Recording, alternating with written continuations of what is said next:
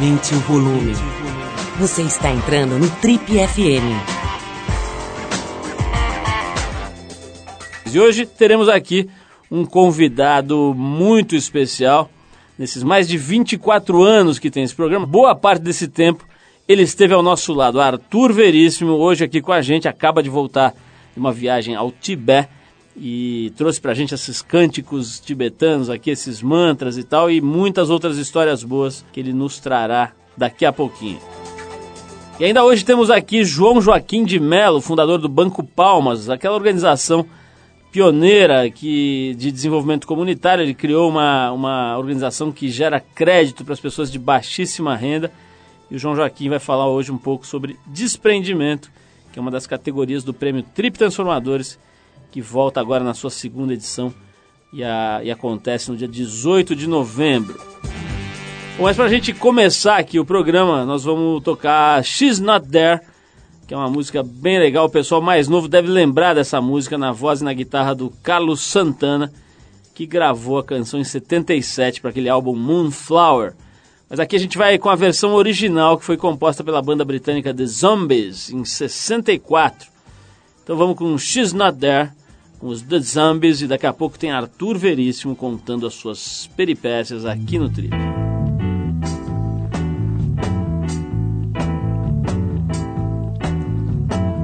Well, no one told me about her, the way she lied.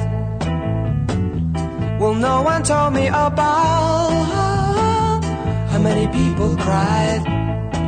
But it's too late to say you're sorry. How would I know? Why should I care? Please don't bother trying to find her. She's not there. Well, let me tell you about the way she looked, the way she acted, the color of her hair. Her voice was soft and cool, her eyes were clear and bright, but she's not there.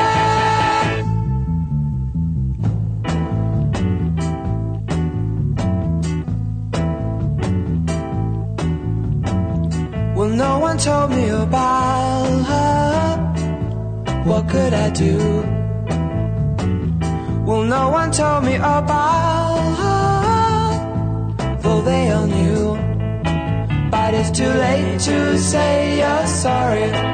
How would I know? Why should I care? Please don't bother trying to find her. She's not there. Way she acted, the color of her hair. Her voice was soft and cool, her eyes were clear and bright, but she's not there.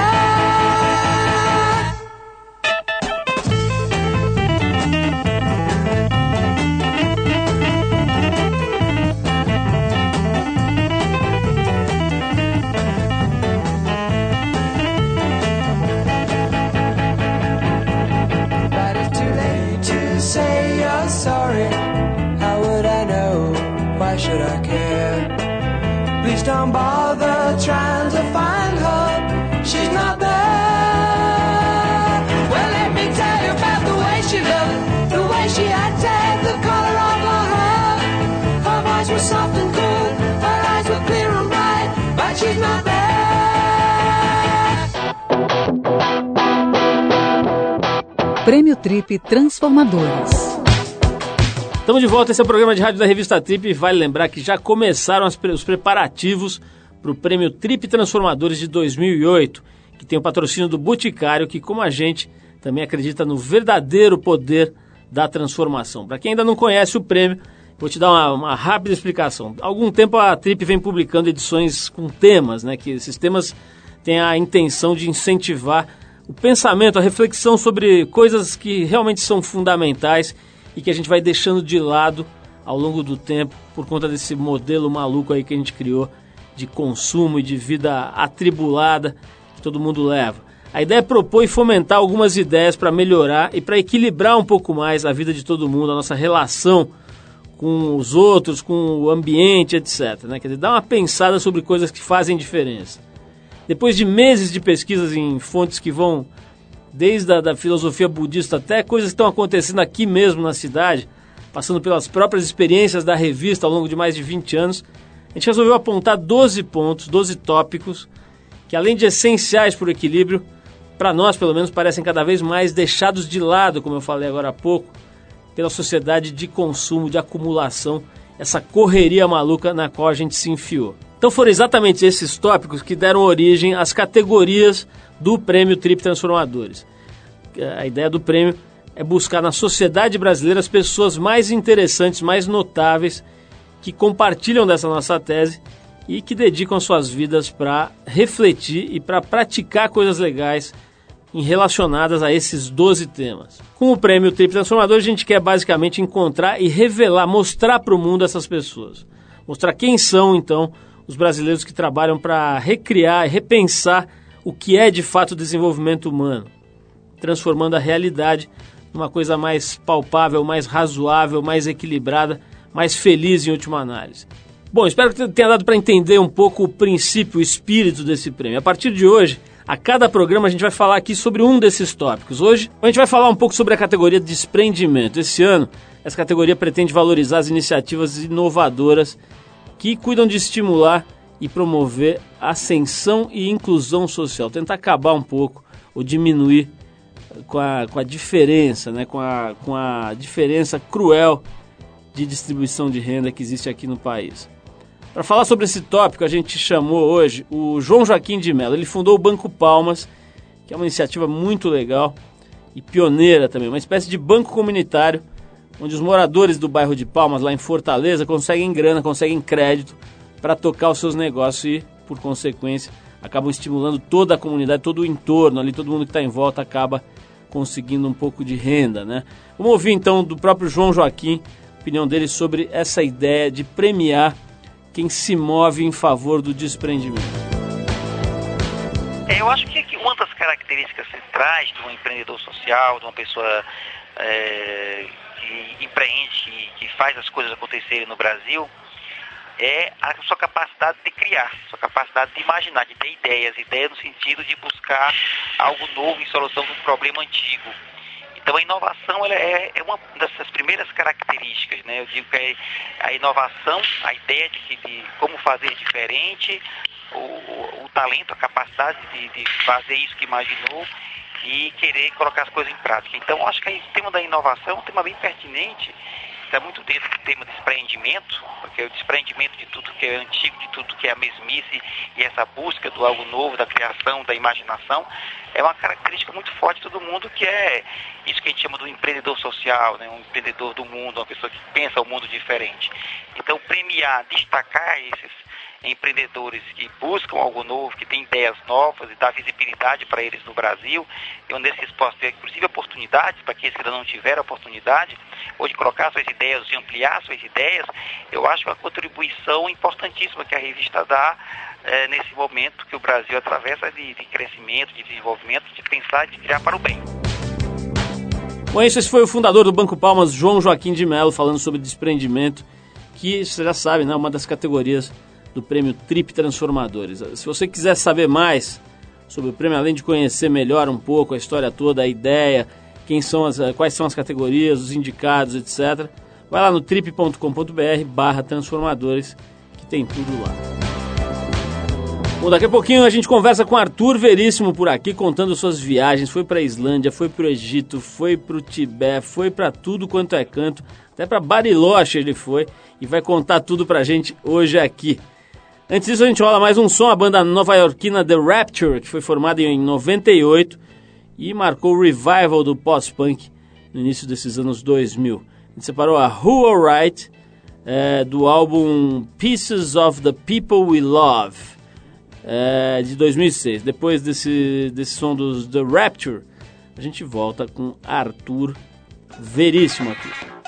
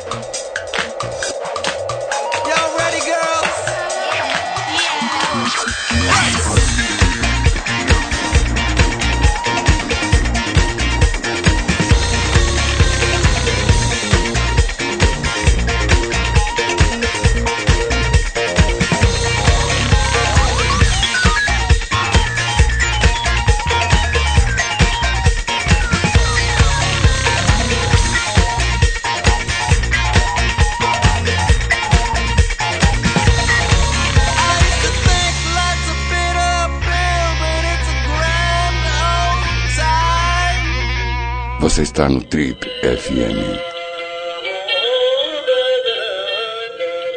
Este homem passa mais tempo em saguões de aeroportos do que na sala da própria casa. Dorme mais em camas de hotéis do que no seu próprio edre- edredom. Ele usa mais sua mala do que o armário de sua residência. Rodou o mundo algumas vezes e conheceu os seus recônditos mais recônditos e mais ocultos.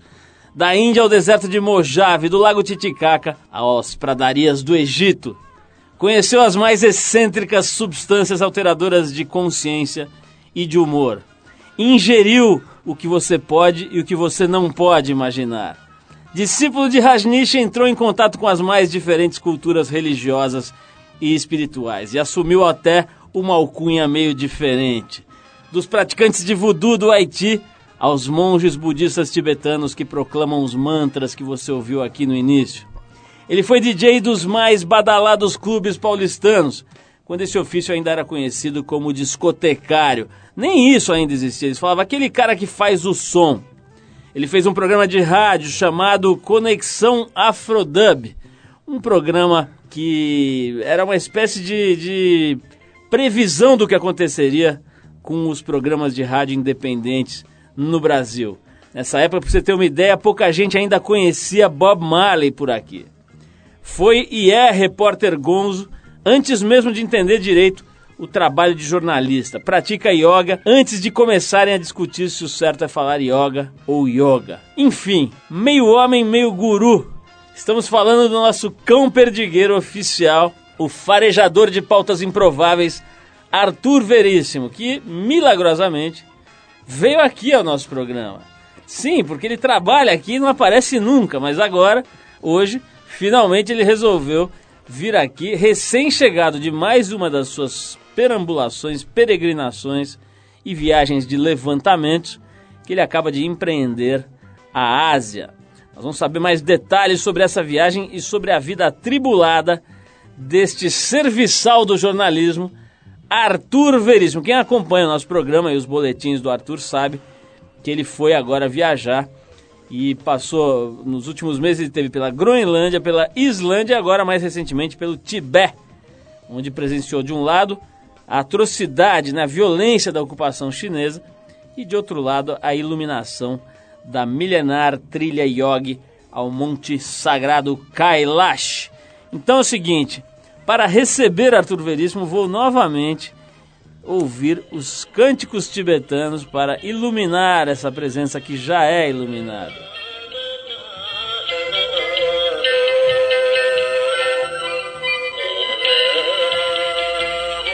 Arthur, mas que prazer recebê-lo. Olha, você já estava se tornando quase que uma holografia aqui nesse programa. Que a gente é não tinha certeza se você era uma pessoa ou apenas um mito.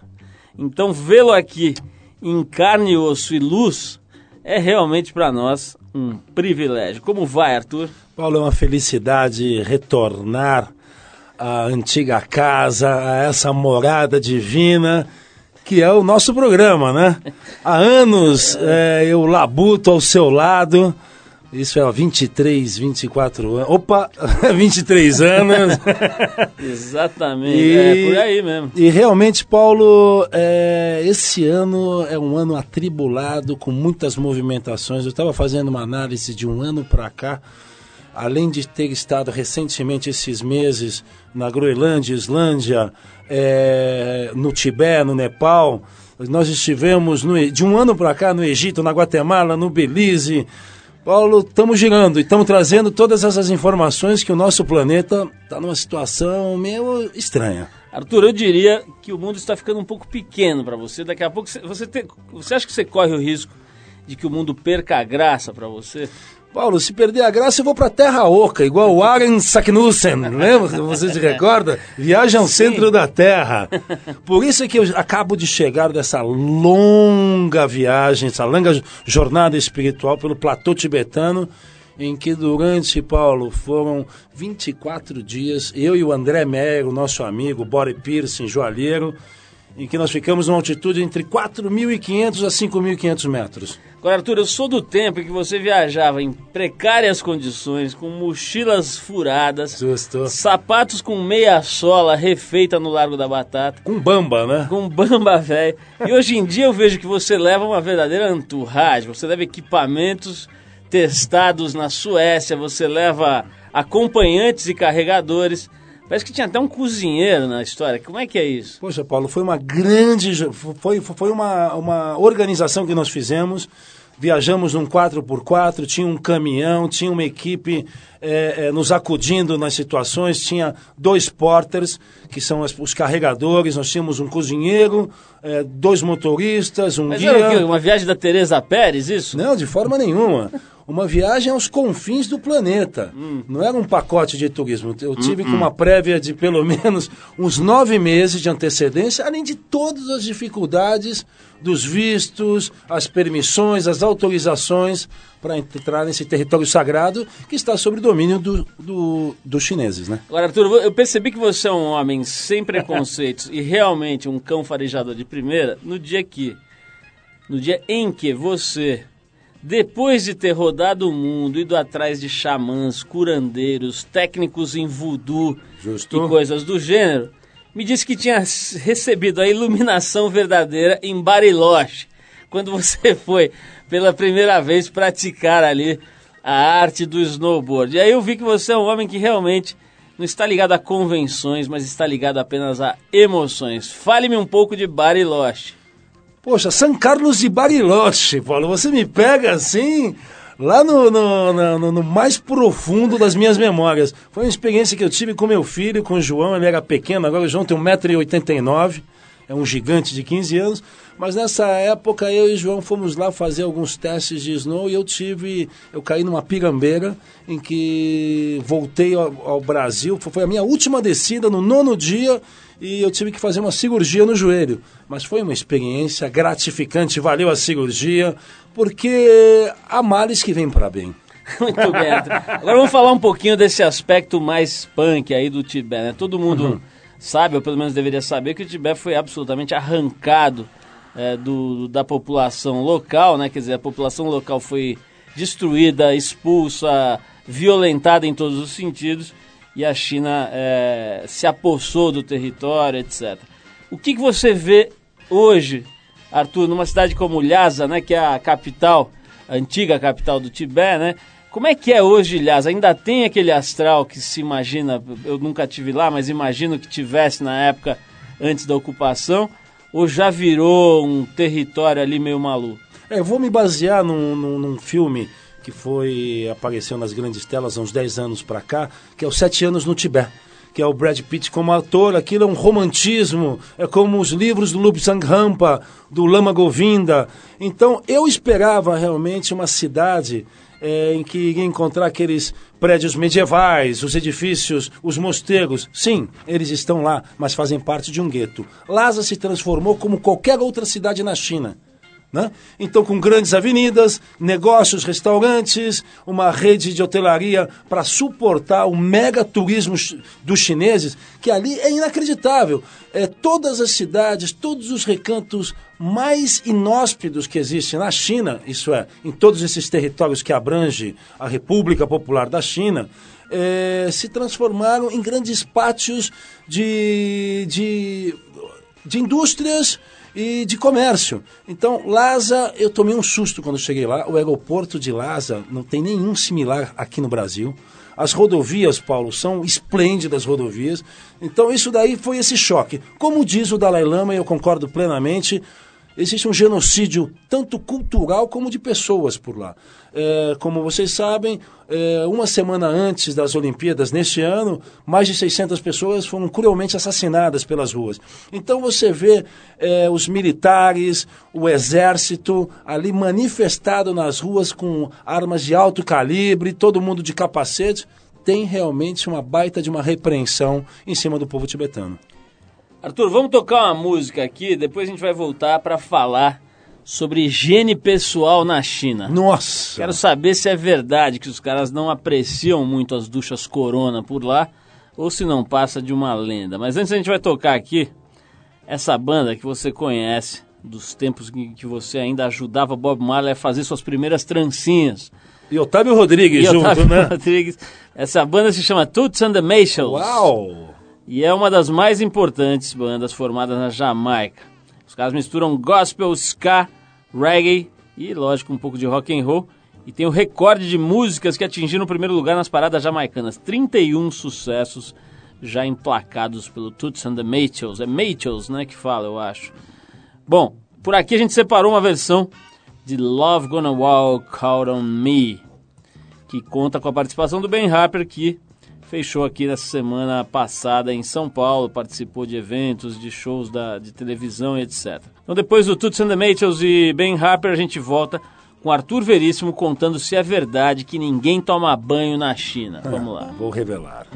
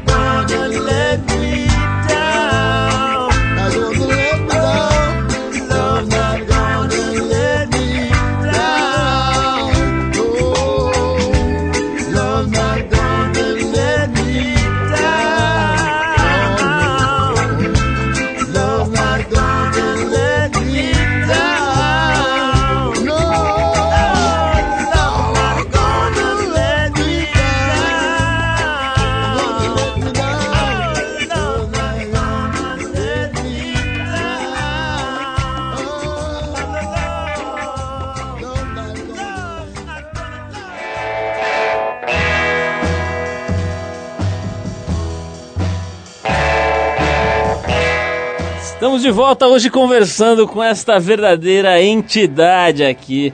Olha, no Brasil existem alguns ícones. Temos o Saci Pererê, a Mula Sem Cabeça e Arthur Veríssimo, uma é lenda demais. viva do folclore brasileiro. Arthur, fale-me um pouco mais sobre a China. Você havia me dito que existe um certo problema de higiene pública ali. Quer dizer, que a turma realmente. É verdade, só não é possível que os caras com tanto dinheiro, com tanta evolução material que, que aconteceu recentemente lá na China, Dos chineses. dos chineses, não é possível que os caras não tenham descoberto os sabonetes, os, os- o prazer do banho e tal. Não rola isso Aí daí? que tá, se a gente tem as origens ameríndias, né, Paulo? A gente, eh, os nossos hábitos de tomar banho, isso daí vem dos indígenas. É só você lidar, vá para qualquer floresta brasileira, para qualquer situação eh, eh, pela orla marítima, os indígenas, os caras tomam banho. A gente aprendeu a tomar banho. Vide os próprios europeus. O perfume foi inventado lá só para abafar, né? O, o budum, certo? E os- Abafar o caso. é, não. Ficar de leve. Agora, lá nessa região, pelo fato de não ter água pela região, ser um lugar com aquela grande altitude, eles não tomam banho dois, três, quatro, cinco anos, um tibetano. Cinco anos? Cinco anos. É tem isso? grupos, tem grupos que eles se limpam com areia. Eles não se lavam com a água. Então, é, a minha curiosidade na viagem, em que eu me deparava com aqueles anciões, com aqueles romeiros, peregrinos, nômades, chegava, tirava algumas fotos, fiz belíssimos retratos, mas eu queria tocar na pele dos caras. A pele deles é uma mistura de pele de jacaré com casca de árvore. É impressionante, além do que eles passam ainda para proteger uma banha do, do iaque. O iaque é aquela vaca peluda da região. Bom, se forem refilmar a novela Pantanal, podem buscar os extras lá, né? Porque o cara é meio. é meio jacaré, meio iaque, meio cateto, então. Não, são pessoas que têm uma longevidade, que a próxima edição da Trip é até sobre longevidade, é incrível, porque você vai em vilarejos tem pessoas com 100, 110 anos. Isso que dizem. Lógico que tem aqueles anciões, aqueles eremitas, que são caras com 150 anos, que estão lá em completo isolamento, Paulo. É. Arthur, vamos falar de uma coisa que é dia, pelo menos eu também não conheço, mas pelo que você me conta e pelo que se lê, é diametralmente oposta a essa a esse cenário aí que você descreve da China, que é a Islândia, né? Sim. Que segundo consta que é o maior índice de desenvolvimento humano do mundo. Está em primeiro lugar, Paulo. Como é que é a Islândia, que é a terra da nossa querida Bjork, não é isso? Sim, sim, sim. Poxa, olha, é, eles têm esse detalhe que durante três, quatro meses do ano eles sofrem de um inverno rigorosíssimo. Ao mesmo tempo, tem três, quatro meses de um. de- são dias maravilhosos 22, 22 horas de sol, de lusco-fusco. Então, é um país, é uma, uma ilha de uma proporção de Portugal em que são 330 mil habitantes. É inacreditável a qualidade de vida. Os restaurantes, eu que sou vegetariano, restaurantes orgânicos, incríveis Mas deu lá. vontade de morar lá ou é aquela morgantina desenfreada? ali? Não, não, você faz uns passeios incríveis, porque é uma terra nova. Até em 1962 surgiu a ilha de Surtsey. Ela surgiu como por encanto. Então tem uma atividade vulcânica interna muito intensa. Então é um país com, que, que- uns- com cenários de, de, de, de todas as colorações. É muito, é uma atividade vulcânica muito intensa e os banhos termais são maravilhosos, é afrodisíaco. Arthur, eu sei que você se tornou ao longo do tempo quase que um monge, que inclusive pratica sexo apenas em noites frias de anos bissextos. Que mas, isso? mas, apesar disso, farei a pergunta. E a mulherada na Islândia, Arthur? Rola ou não rola? São bonitas, são gatas ou, ou é tudo umas biorquezinhas meio encardidas? Sim, elas têm aquele olho é, para dentro, parece olho de peixe. Existem as, as beldades. Eu fui com a minha esposa, né? Que tá. Eu vou, vou até ter neném esse- é, por esses dias. Mas é, ela me dá autorização para observar. É, observar, ver, ver as feições. É, mas elas são pequenas, Paulo. É, são norueguesas pequenitas. Umas biorquezinhas Não é sim, sim, sim, não tem essa, não é essa beleza como você há de encontrar pelos, pelos países bálticos. Arthur, fale-me um pouco sobre outro aspecto da sua biografia, que é comer coisas estranhas. Coisas, estou falando de coisas, Arthur.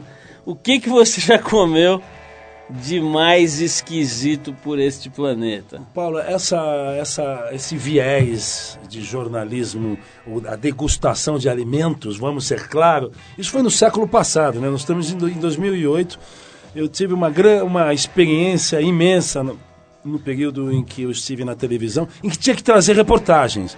E televisão é aquela coisa, é a cena, não é tanto. Além de fazer um gonzo jornalismo para televisão e para uma audiência gigantesca.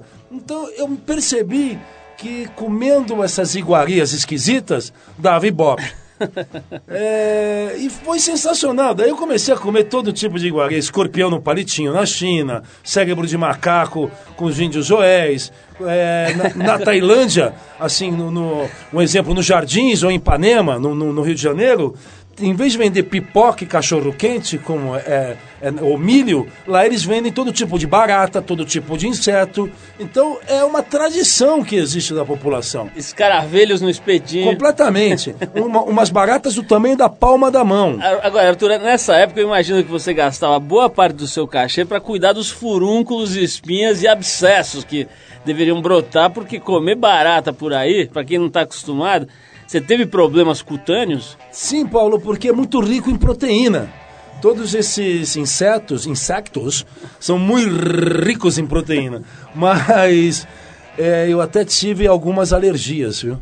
Eu tive um problema de alergia comendo escorpião, mas isso são coisas do passado e agora eu só faço depuração com esse organismo. Bom, mas nós falamos, como eu falei agora dos seus cachês que devem ter sido poupudos nessa ocasião, vamos tocar uma música aqui que tem a ver com isso. A música agora se chama Money. Money? That's What I Want. Nossa! Que é do. Pretenders, não? Né, do Barrett Strong. Isso é um clássico dos clássicos. Olha, tá aqui tá, tá escrito aqui que essa música, Money That's What I Want, ganhou versões das mais variadas bandas. Dos Beatles até Smashing Pumpkins, passando pelos Doors, Dave Matthews Band e um monte de gente boa. Mas The aqui- Sonics cantaram essa É, a música. gente vai tocar o original, que é de 1959. Eu não conheço, não conhecia, eu acho que eu não conheço essa versão aqui, do Barrett Strong. E depois a gente volta com Arthur Veríssimo falando sobre as suas primeiras andanças no clube indiano. Vamos lá.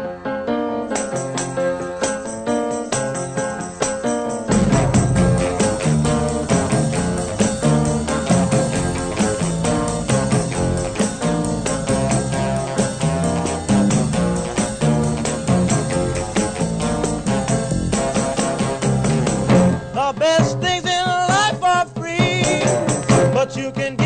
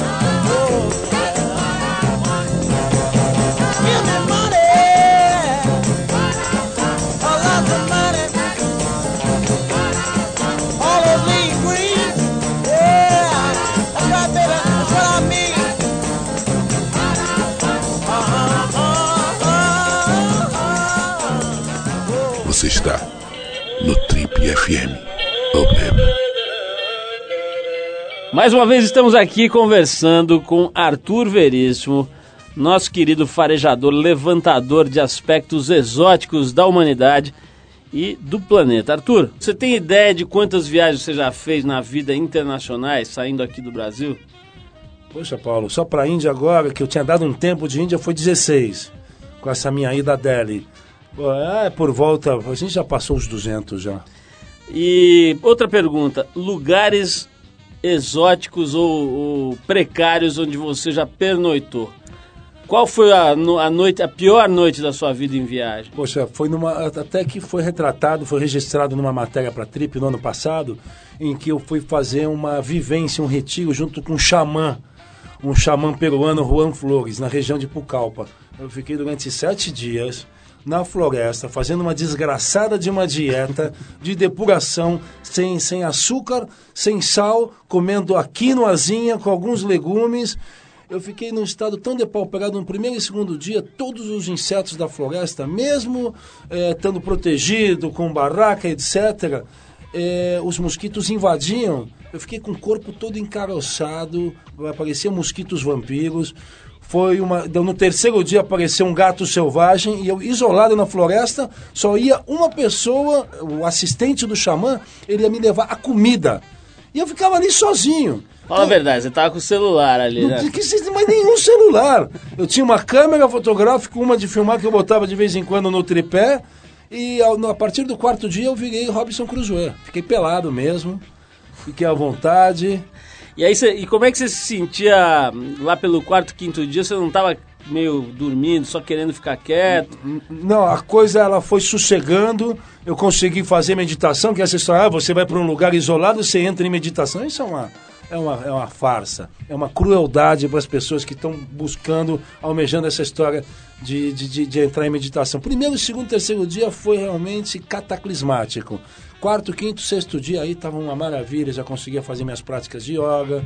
E o sétimo dia eu fui fazer o experimento com o xamã e fui tomar a ayahuasca. Que pode, aliás, pode ser visto no site da Trip, essa epopeia toda, Sim, né? sim. O incrível é que quando eu voltei a São Paulo, a minha companheira Olivia, ela olhou e falou que não é você. Os ombros tinham baixado, eu havia perdido uns 15 quilos. Então, são situações extremas num período curto, que parece um período curto que nesse espaço de uma semana levou um ano. Arthur, agora me diga uma coisa. Quando você começou a fazer essas viagens exóticas, era um negócio absolutamente exclusivo, né? Meio. Não tinha outro maluco que fizesse essas coisas. Hoje em dia, você vê outras figuras aí, de alguma forma, procurando esse caminho, trilhando essa mesma estrada. Por exemplo, Álvaro Garneiro tem o seu programa de viagens exóticas na televisão e outras mil figuras. Você acha que o território viagens exóticas já está ficando um pouco eh, craudiado, um pouco ocupado?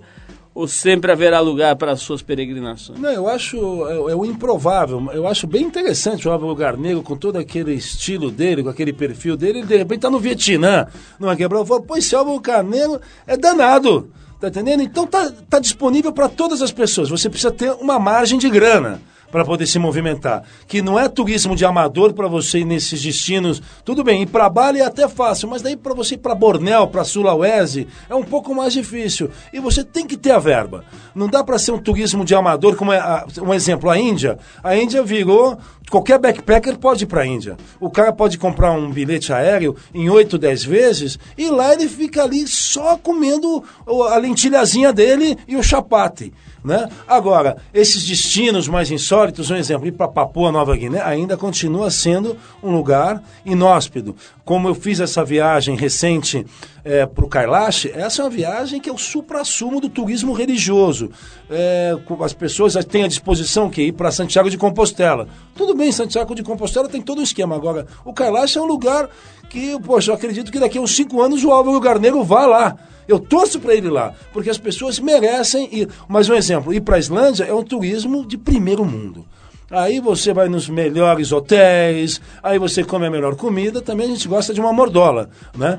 É, mas tá aí, tá aí à disposição de diversas pessoas. Todo mundo tem, tem essa possibilidade se tiver um tutu. Arthur, falemos um pouco de yoga, né? Que é um, uma- um assunto que tomou uma importância muito grande na sua vida nos últimos anos. E para milhões de brasileiros também, É né? exatamente esse o meu ponto. Quer dizer, ao mesmo tempo que essa prática nitidamente carrega uma sabedoria, carrega todo uma, um conjunto de benefícios para os seus adeptos, né?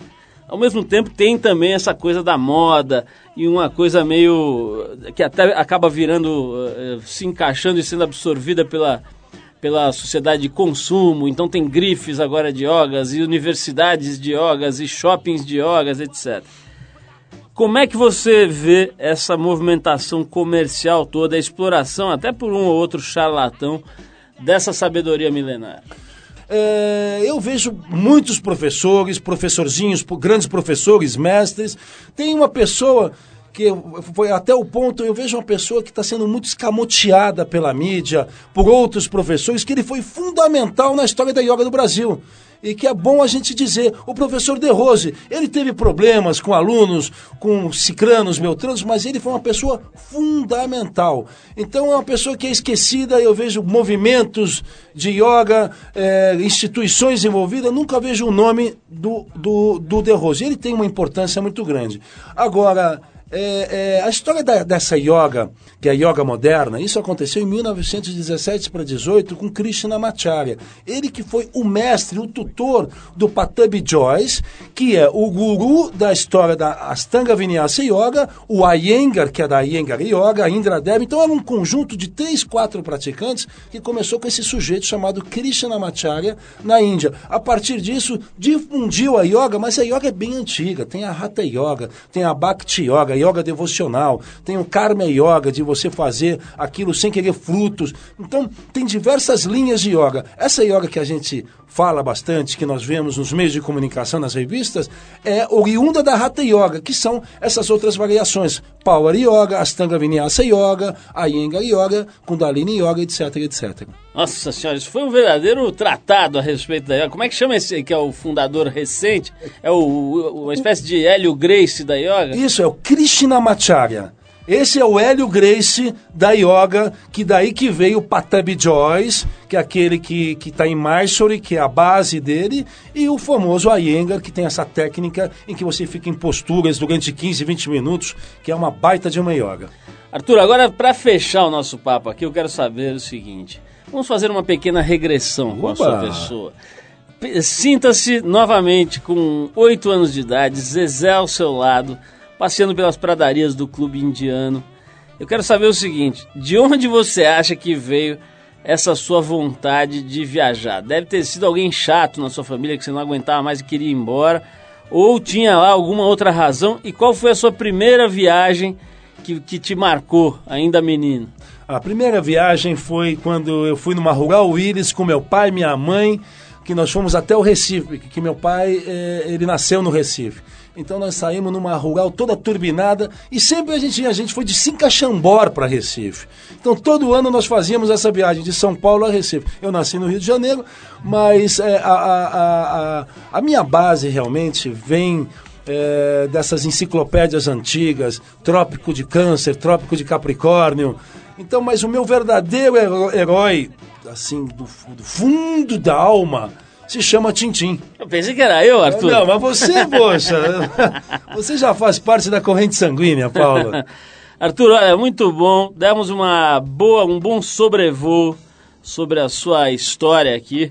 Até remontamos as origens, né? Então acho que deu, deu para dar uma boa conversada e uma boa apresentada. Se é que alguém ainda que ouve nosso programa ainda não te conhecia, passa a te conhecer com um razoável nível de profundidade, claro que no bom sentido. É, eu, eu- é, é, o que eu queria de- deixar também sobre toda essa história que nós falamos do Kailash, sobre o Tibete, que vai ter uma edição ao final do ano da Trip de desprendimento, em que a gente envolve religiões outras, e outras histórias, em que nós vamos fazer uma matéria muito especial sobre o Kailash, sobre, sobre o Tibete, para vocês terem pelo menos uma visão esclarecedora, juntamente com nós, a partir do editorial da Trip, eu, Paulo, Guilherme Werneck, Fernando Luna, Calil e o nosso Alexandre Hanuman Ponta-Chef.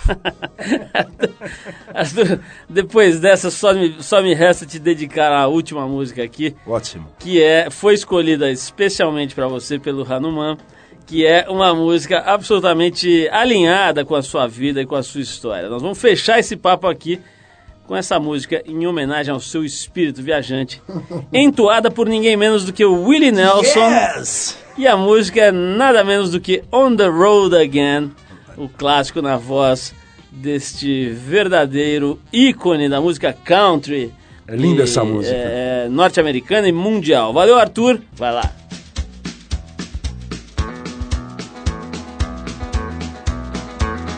Road again. Just can't wait to get on the road again. The life I love is making music with my friends. And I can't wait to get on the road again. On the road again. Going places that I've never been.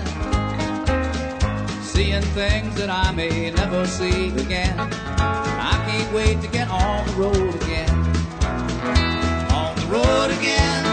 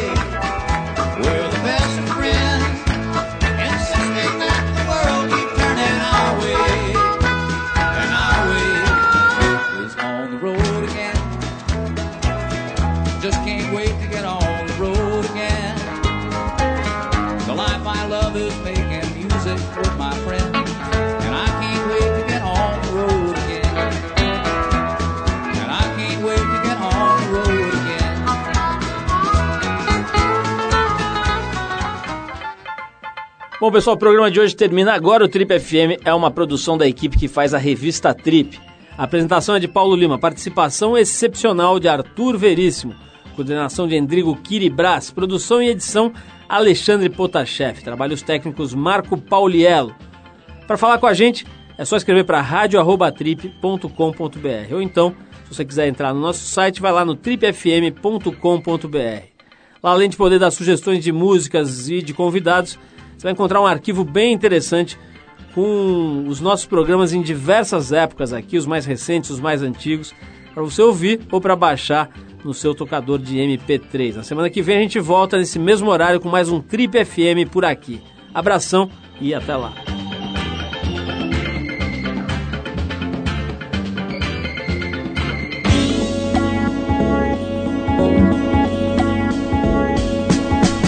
Você ouviu Trip FM.